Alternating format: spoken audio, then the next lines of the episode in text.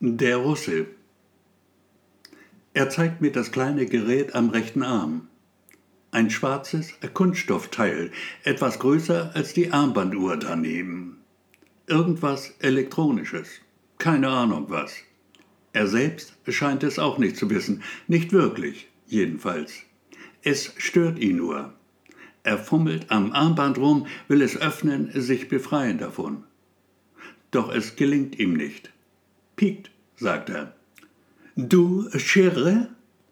Pieken kann da eigentlich nichts. Quetschen eher schon. Das schwarze Band sitzt wirklich sehr eng. Eine Schere aber kann ich nicht bieten. Helfen möchte ich trotzdem. Ich zeige auf die Armbanduhr, dann auf den anderen Arm.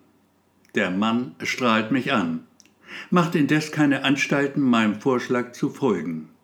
Da ziehe ich selbst ihm die Uhr vom Handgelenk.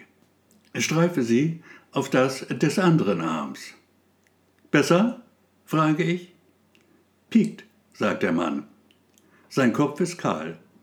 Von der Stirn zum Hinterkopf zieht sich eine lange, hässliche Narbe.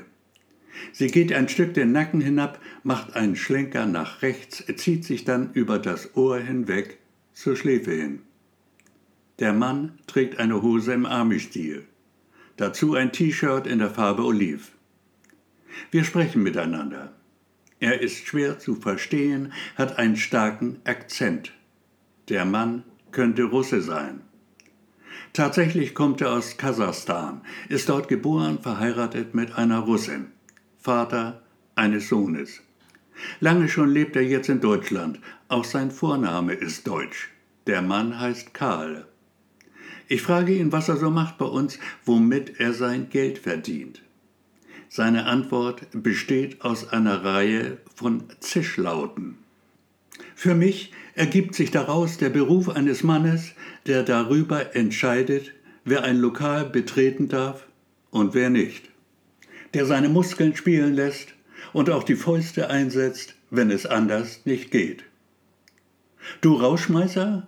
Frage ich ihn, worauf Karl einen neuen Anlauf nimmt. Am Ende weiß ich dann, dass er als Hausmeister arbeitet. Da ist das wohl auch mit seinem Kopf passiert. Vom Dach gefallen, teilt Hans mir mit, doch beileibe nicht so klar und deutlich. Und schon wieder fummelt er an dem schwarzen Armband rum. Er will es loswerden, das Ding an seinem Handgelenk. Es sieht aus wie die billige Kopie einer Armbanduhr. Mit aufgedrucktem Zifferblatt, die Zeiger stehen still. Nach Hause gehen, kommt es ihm kläglich über die Lippen, während er zerrt und reißt, es schließlich aufgibt. Da steht er dann auf, geht hin zu der breiten Doppeltür am Ende des Flurs. Die öffnet sich ganz automatisch.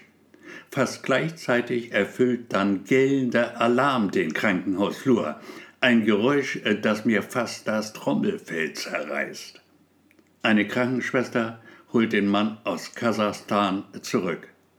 Du machst mich wahnsinnig heute, sagt sie dabei, doch es klingt nicht böse. Und ihre Finger sind ganz vorsichtig, als sie den Sitz des schwarzen Dings kontrolliert. Eine Fessel, die normalerweise am Bein getragen wird, am Fußgelenk. Eine elektronische Fessel. Karl sitzt im Rollstuhl. Die Schwester schiebt ihn zurück auf sein Zimmer. Stunden später freilich geht wieder der Alarm. Einmal nur, ganz kurz. Die Schwestern sind schnell.